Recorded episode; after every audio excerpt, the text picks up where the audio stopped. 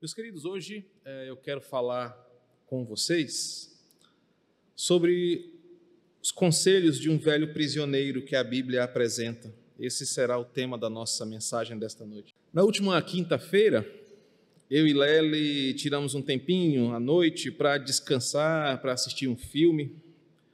E aí, por indicação do Hans e do pessoal do clube, nós acabamos assistindo o filme Paulo, o Apóstolo de Cristo, na, no Netflix. Um filme muito bom, um filme maravilhoso, que trata com um compromisso bíblico até os dias finais do apóstolo Paulo. Mostra seu relacionamento com Lucas, com Timóteo e a figura do casal Áquila e Priscila na liderança de um grupo que estava em perigo em Roma e os ajuda na dispersão para a cidade de Colossos, a cidade natural de Áquila e Priscila, e também para Éfeso, junto de Timóteo. O filme inteiro eh, se baseia em dois versículos bíblicos. O primeiro em 2 Timóteo, capítulo 4, versículo 11, que explica a presença de Lucas ali com Paulo nos últimos dias da sua vida. O foco do filme transita entre a dificuldade dos cristãos vivendo em uma Roma ah, governada por Nero e sua insanidade, a ponto de incendiar uma das áreas mais povoadas da Grande Roma e atribuir a culpa desse incêndio aos judeus e aos cristãos, tendo em vista que somente o bairro ou a, a zona de Roma que não fora afetada por esse grande incêndio era a região onde era predominantemente cristã ou judaica. Historicamente, por causa disso, Nero diz que o incêndio que ele ah, autorizou a, ser cometido pela cidade de Roma fora culpa dos cristãos e dos judeus. E isso iniciou uma grande e severa perseguição contra os cristãos no dia de Nero. Então, o filme conta como os cristãos estavam vivendo naquela Roma, ah, onde, ah, sob decreto de Nero, os cristãos estavam sendo executados no Coliseu como diversão pública, entregues às feras, aos tigres e morrendo nas mãos dos gladiadores romanos, e ao mesmo tempo mostra o esforço do médico Lucas em preservar a, as memórias do velho Paulo, velho e maltratado Paulo de Tarso, como o filme apresenta. Né? O filme procura ser bem fiel aos detalhes da Bíblia. De fato, ter um teólogo assistindo um filme sobre teologia bíblica é sempre um, um desafio, né? Porque enquanto Lely via a, a, fotografia, o enredo, eu procurava ali os links da Bíblia, onde estava certo, onde estava errado.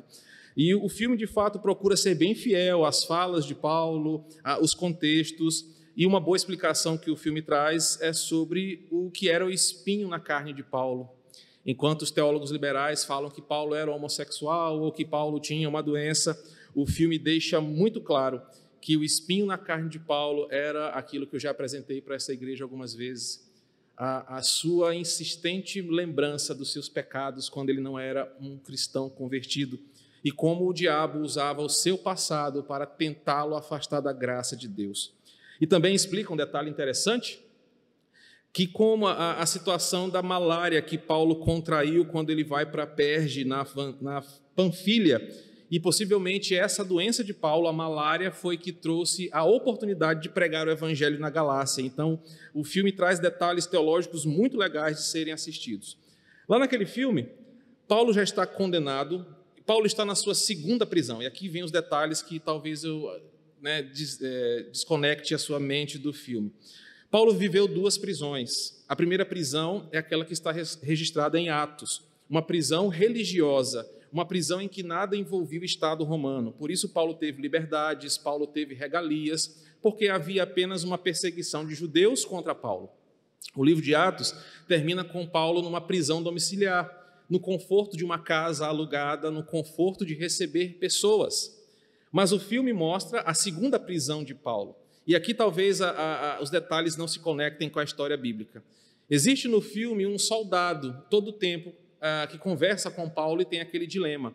Este soldado está marcado na Bíblia em Atos capítulo 28, verso 16, mas não é o mesmo soldado daquela situação na história real. Então, nisso, o filme se atrapalha um pouco. A história daquele soldado está registrada em Atos 28, 16, mas não era naquele momento que o filme mostra, porque nos anos 66 e 67, quando Paulo já está preso na, na prisão mamertina romana, Ele é condenado como inimigo do Estado, lançado numa das piores prisões que Roma tinha naquele distrito, uma prisão suja, uma prisão uh, fétida, uma prisão sanguinária, com nenhum tipo de uh, direitos humanos oferecido ali a, a, aos seus prisioneiros, embora Roma seja uma das precursoras deste ideal das leis modernas. Então, Paulo estava ali naquela prisão, não havia mais para quem apelar, como foi na primeira prisão, não cabia mais recursos jurídicos, como foi na primeira prisão,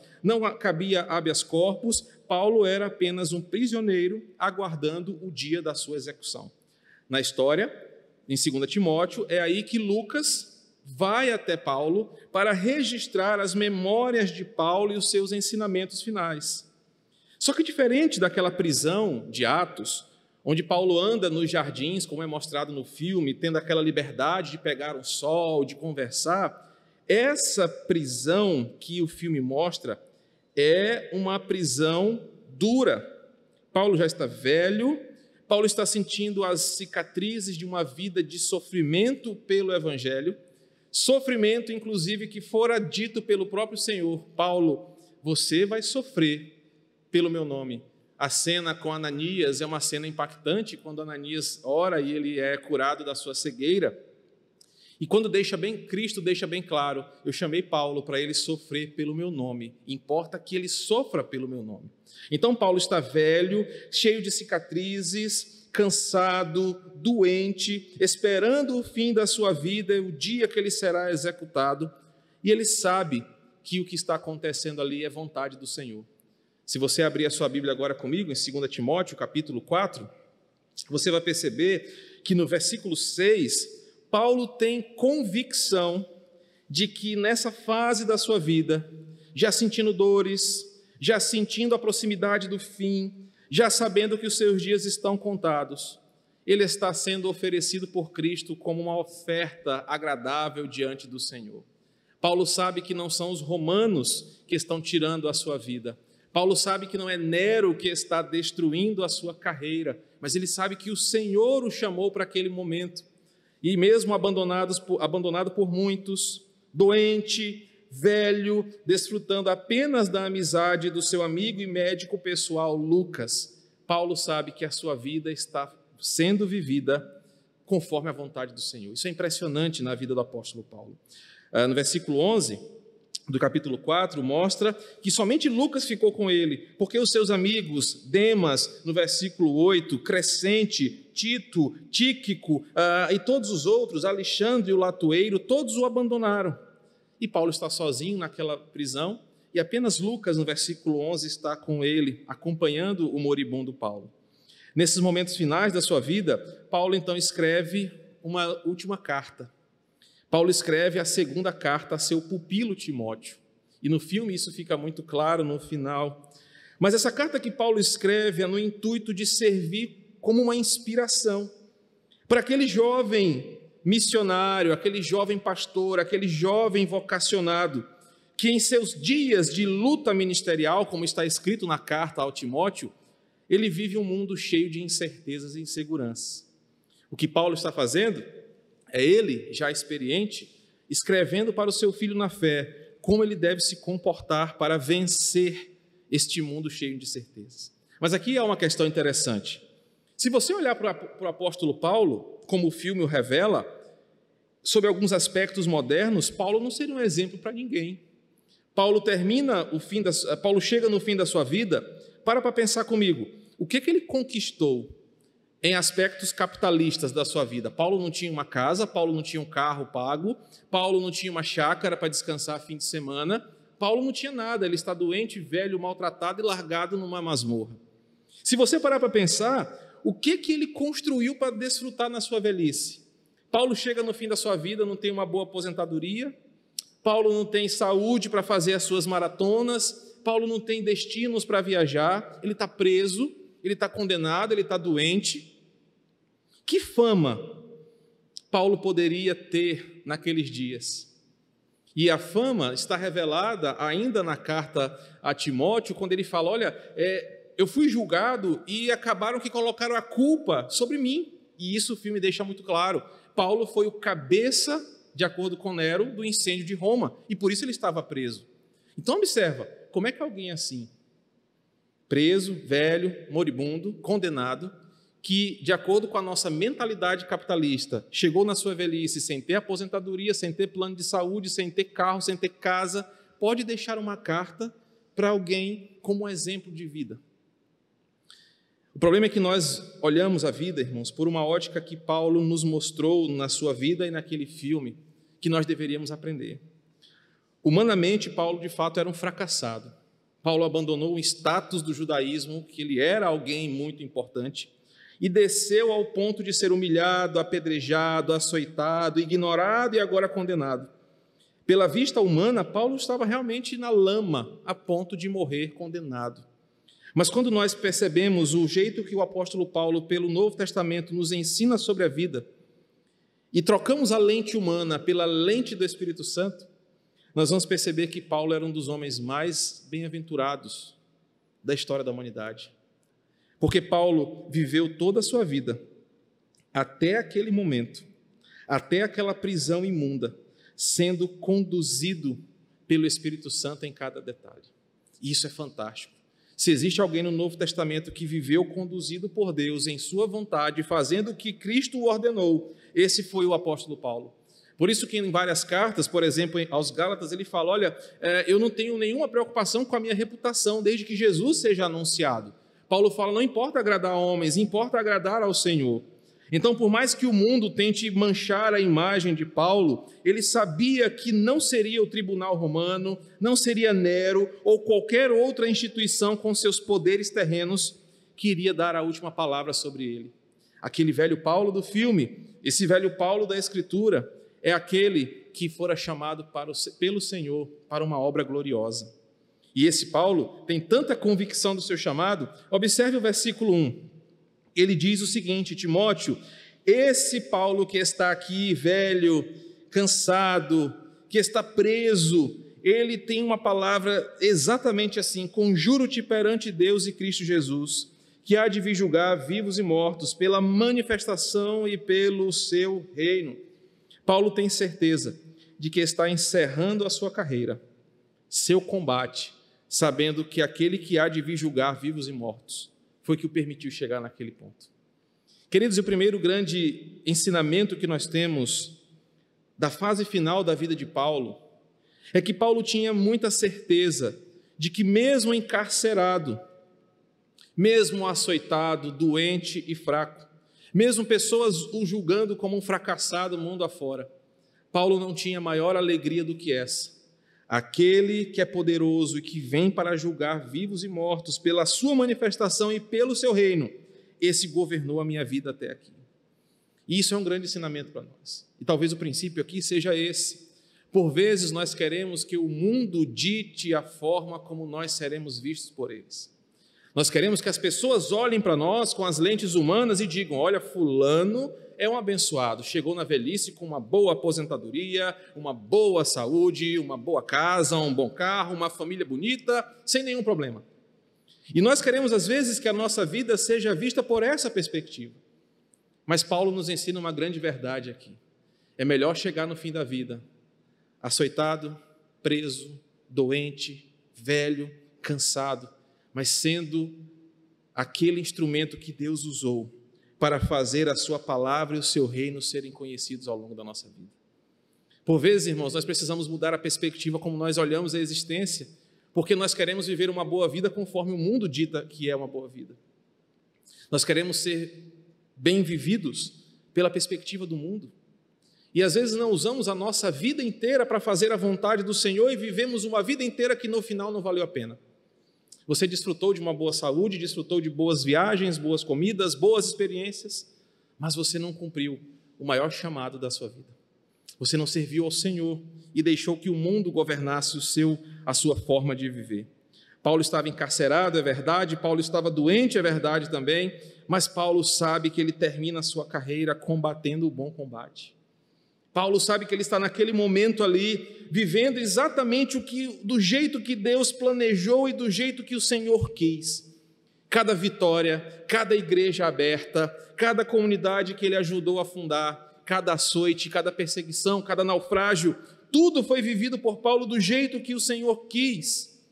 E por isso, por mais que o Império Romano o tratasse como um vagabundo, como um prisioneiro, como um rebelde, ele sabia que o desfecho glorioso que o Senhor havia guardado para ele estava perto. Paulo viveu a sua vida na certeza de que esse Cristo que viria e virá julgar vivos e mortos, governou a sua vida.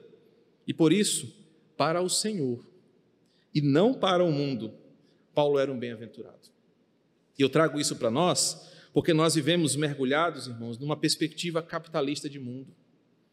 Nós queremos ter uma vida bem-sucedida e isso nunca foi um problema. A prosperidade, inclusive, é uma das bênçãos que Deus declara sobre Israel.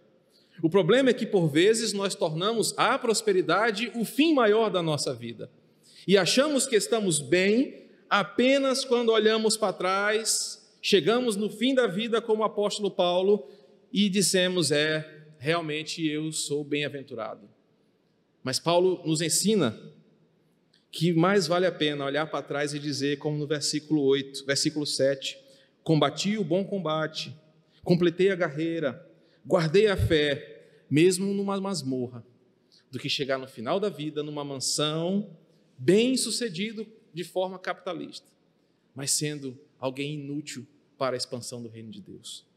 Nessa condição de alguém que está prestes a ser condenado, executado, ah, como uma última contribuição para nós, Paulo aproveita e escreve, entre aspas, né, ah, porque é Lucas quem escreve, para o seu filho na fé, dando conselhos preciosos para aquele jovem ter condições de ter uma carreira tão abençoada quanto a de Paulo. Se você pensar assim, eu não vou seguir o exemplo de Paulo, para quê? Para perder minha família, perder meus amigos, sofrer? Não, eu não quero isso. Porque você está sendo governado pelo capitalismo, pelo mundo, por essa vida caída. Mas Paulo sabe que se Timóteo seguir os seus conselhos, seguir o caminho que Paulo aponta, uma das maiores figuras do cristianismo após Jesus Cristo, Timóteo teria todas as condições de viver uma vida abençoada. Por isso que a carta a Timóteo é cheia de conselhos, é cheio de direções para pessoas que estão nesse mundo de incerteza, para jovens que estão ávidos por trabalhar, para homens e mulheres que têm tantas coisas a fazer, tantos sonhos, tantos desafios. Mas Timóteo, é, Paulo tira Timóteo dessa perspectiva do mundo e fala o seguinte: Timóteo, você foi chamado para algo maior. Você foi chamado para pregar o evangelho. Você foi chamado para ser luz e sal. Não esqueça disso. Mas Timóteo, o mundo é um lugar de incertezas. E eu, o velho Paulo, já vivi muitas delas.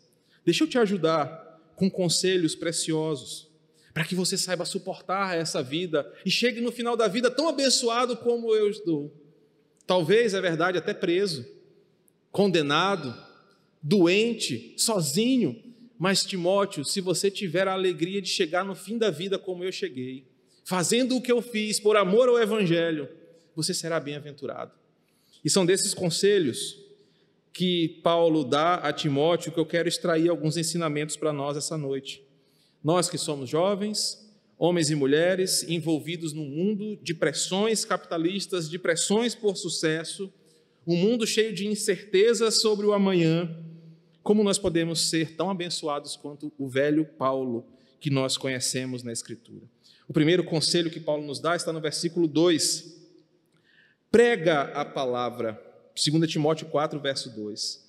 Insta, quer seja oportuno, quer não. Corrige, repreende, exorta com toda a paciência e boa doutrina. O primeiro grande conselho que o velho prisioneiro dá para o seu pupilo é o seguinte: Timóteo, não desperdice a sua breve vida com assuntos desse mundo vil. Timóteo, a vida passa muito rápido, a juventude se esvai, a vida aqui é um sopro. Não desperdiça a tua vida com os assuntos desse mundo caído, Timóteo. Aproveita cada oportunidade que você tiver, ao invés de ficar discutindo assuntos de política, ao invés de ficar discutindo assuntos de futebol, ao invés de ficar discutindo teorias da conspiração, Timóteo, aproveite cada oportunidade para levar corações aflitos ao conhecimento da palavra que liberta, que sara, que cura, que, que redime o pecador. O primeiro conselho de Timóteo, de Paulo para nós, se queremos viver uma vida abençoada como ele viveu, é que nós devemos pregar a palavra em qualquer oportunidade que tivermos.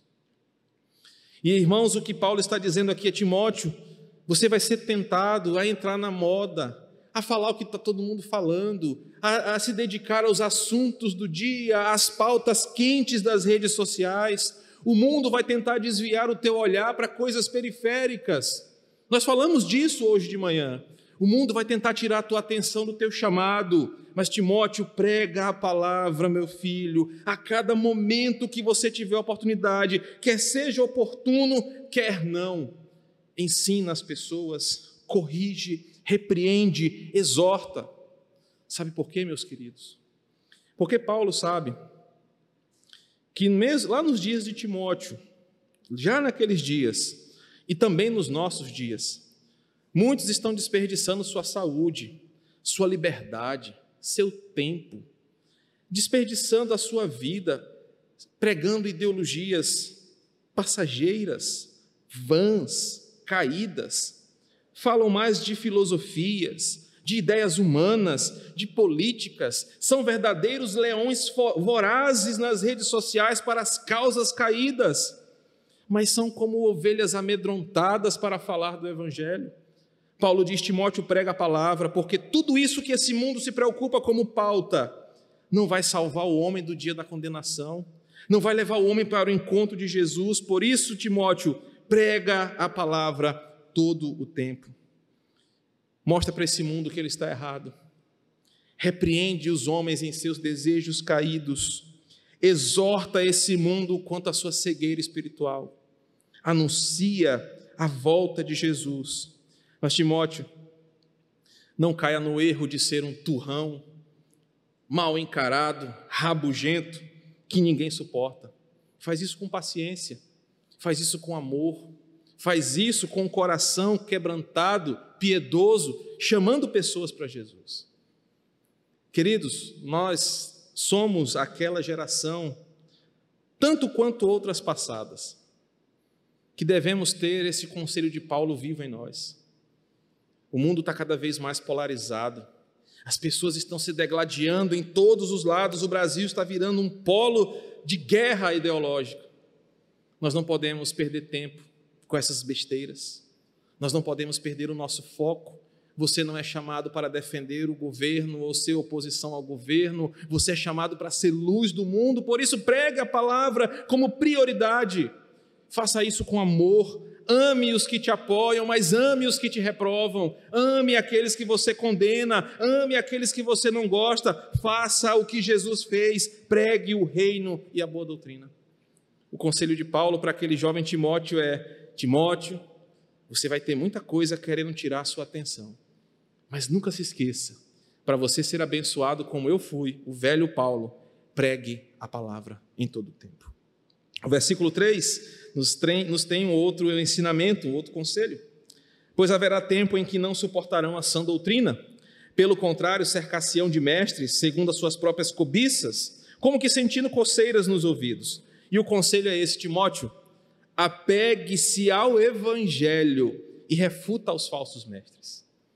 Diante de tantas ofertas teológicas até, diante de tantas tentações, diante de tantas incertezas, diante de tantas novas teorias, seria natural que o mundo começasse a descredibilizar as palavras bíblicas. Quanto mais a humanidade se distancia da Escritura, mais ela se volta contra ela, tentando refutar a Bíblia em todos os seus aspectos.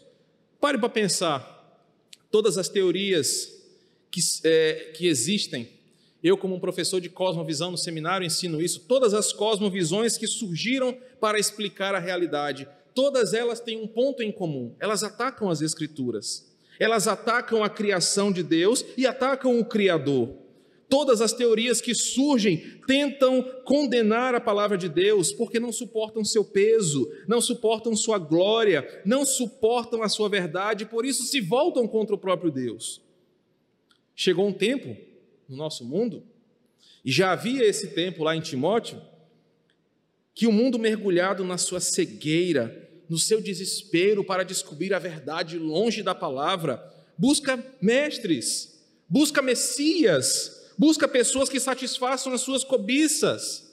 E nós estamos vivendo isso no Brasil politizado nos últimos tempos e não temos como negar.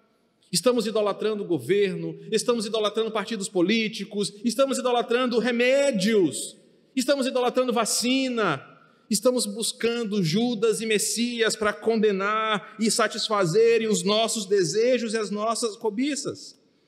Só que Paulo diz, Timóteo, não cai nessa. Você não vai chegar em lugar nenhum desse jeito. Timóteo, prega a palavra, mas apegue-se à verdade do Evangelho, olhe acima dessa lente medíocre que o mundo oferece.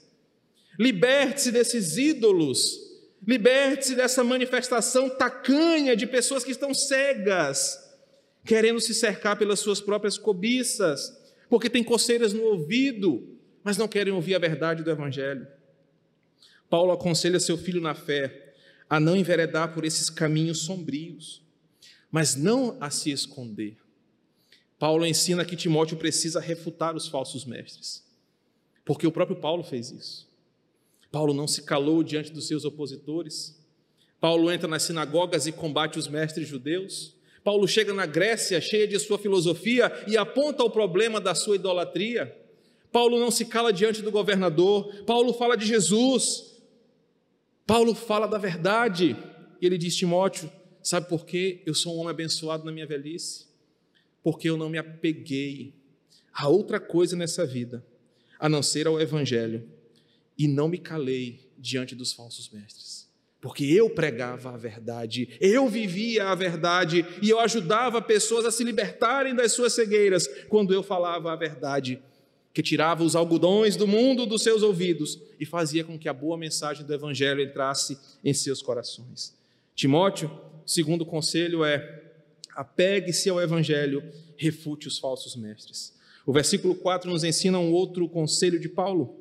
O versículo 4 diz assim: E se recusarão a dar ouvidos à verdade, entregando-se às fábulas. Nessa tentativa de buscar respostas, as pessoas vão cair na tentação de se apegarem em qualquer coisa que lhes dê sentido. Hoje à tarde, né, depois do, do sono pastoral de todo domingo, depois do galeto, é uma, quase que uma tradição de todo pastor, não é não, pastor Júnior? Fala aí. Pastor Júnior acordou, era 6h55, 6h25, Luciana, rapaz, o culto vai começar, cuida. Eu acordei um pouquinho mais cedo. Eu estava assistindo um debate muito interessante. Um judeu, um teólogo, um teórico da conspiração dos antigos astronautas, um evolucionista, um astrofísico e tinha outros dois cientistas discutindo de onde surgiu a vida. E a teoria que eles estavam sustentando é: um dizia que uma civilização superior alienígena, milhões de anos atrás, mandou para o planeta Terra, ainda sem vida, uma cápsula contendo um código genético que, em contato com a água, criou toda a vida. O astrofísico dava a sua explicação sobre a evolução das espécies e como a vida originou-se no meio do caos magmático do começo do tempo. E eu achei interessante o judeu. Não foi assim. A Torá diz que no princípio Deus criou. E o debate foi bem interessante, pena que eu tive que vir para a igreja, quase que eu ligava, Júnior, assume lá o púlpito, deixa eu terminar de assistir o programa aqui. As pessoas estão se apegando a fábulas. Ah, eu tinha um, o antigo astronauta que parecia, eu só lembro de Manel quando eu assisto esse cara, do cabelão assim para cima.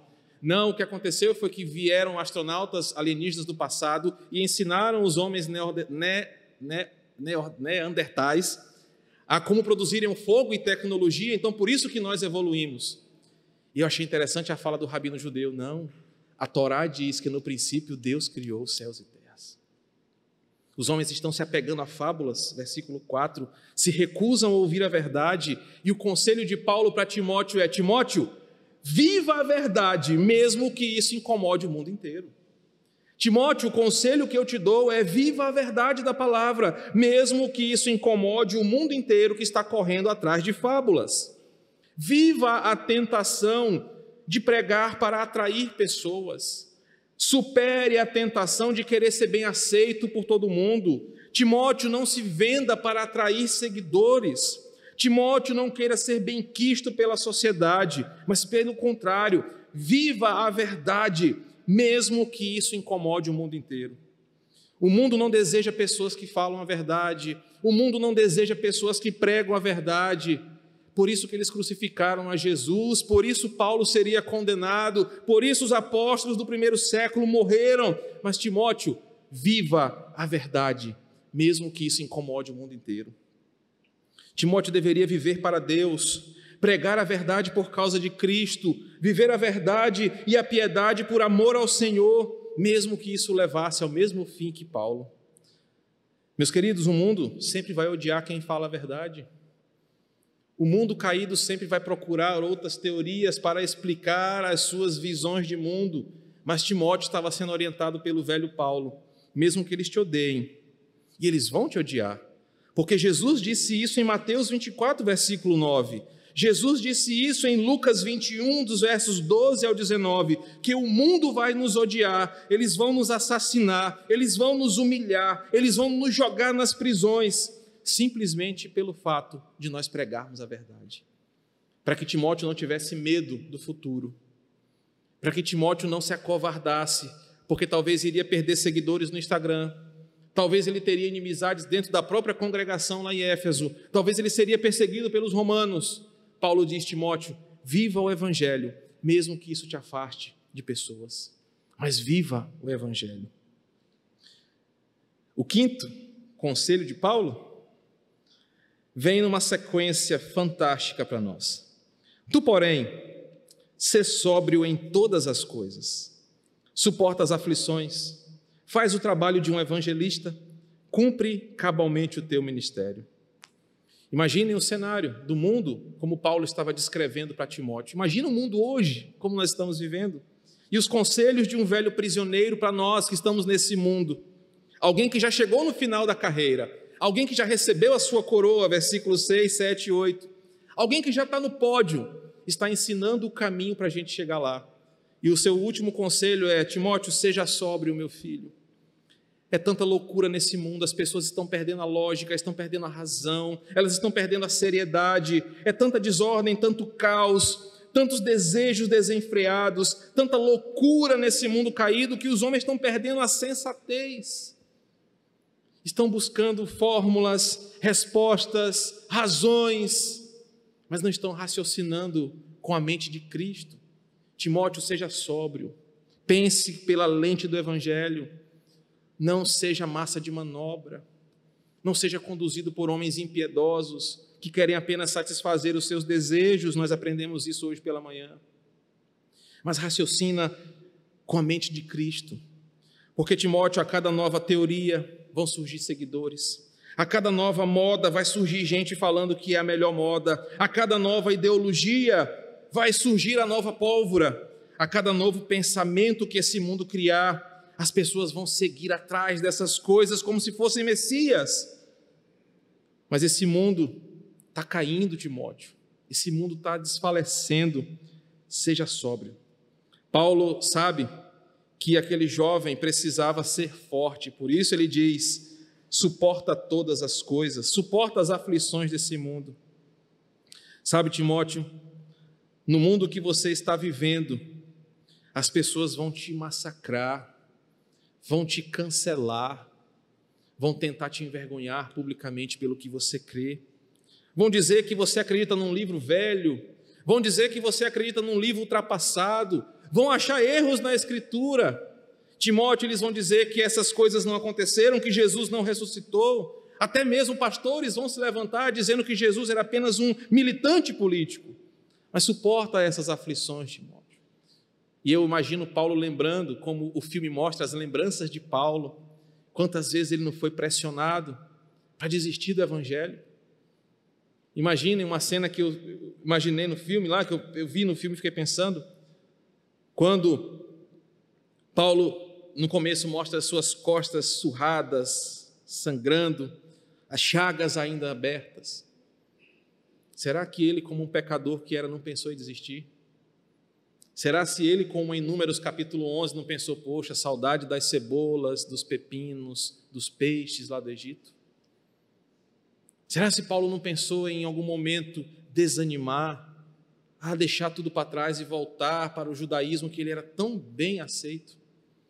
Mas Paulo persevera e ele fala: Timóteo, suporta as aflições desse mundo, cumpre o ide de Jesus, faz o trabalho de um evangelista.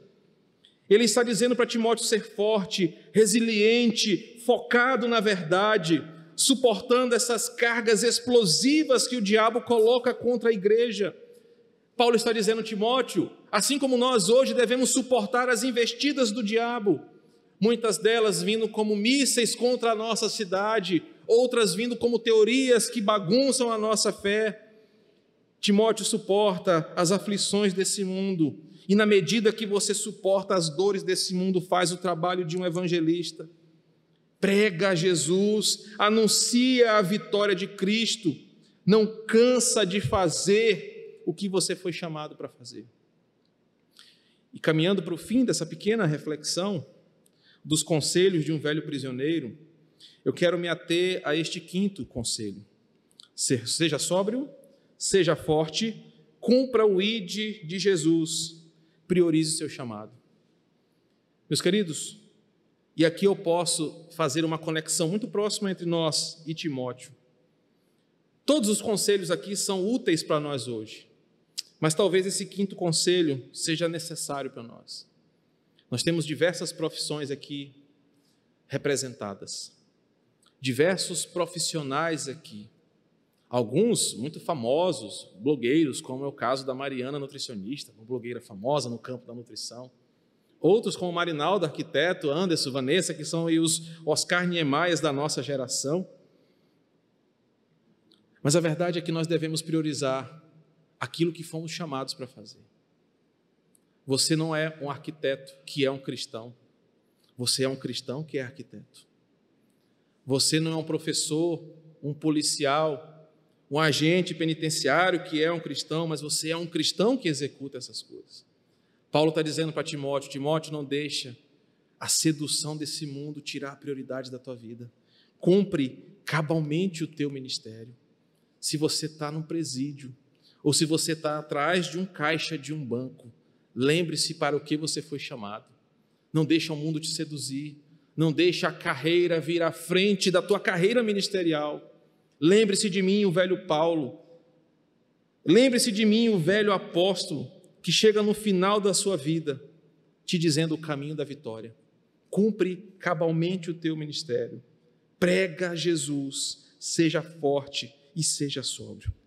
Concluindo, os conselhos do velho Paulo trazem para Timóteo um caminho para a vida de felicidade. E aqui é o paradoxo, mas como assim felicidade? Lembrando do filme, Paulo está todo lascado. Paulo está todo arrebentado. Que felicidade é essa que Paulo apresenta?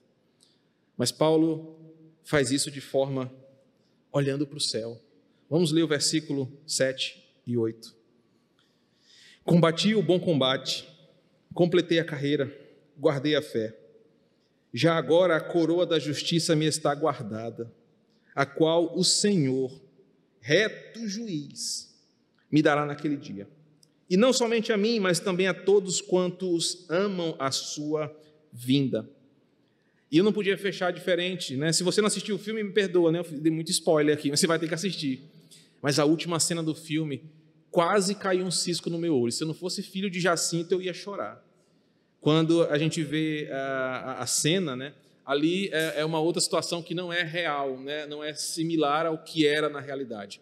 A, a execução pela gladius romana não era por decapitação, mas era a gladius romana, a espada era fincada na cervical do prisioneiro, a ponto de cortar a sua conexão no sistema nervoso central. Aquela forma de, de execução ela é francesa, de, de, de guilhotinar a cabeça do indivíduo.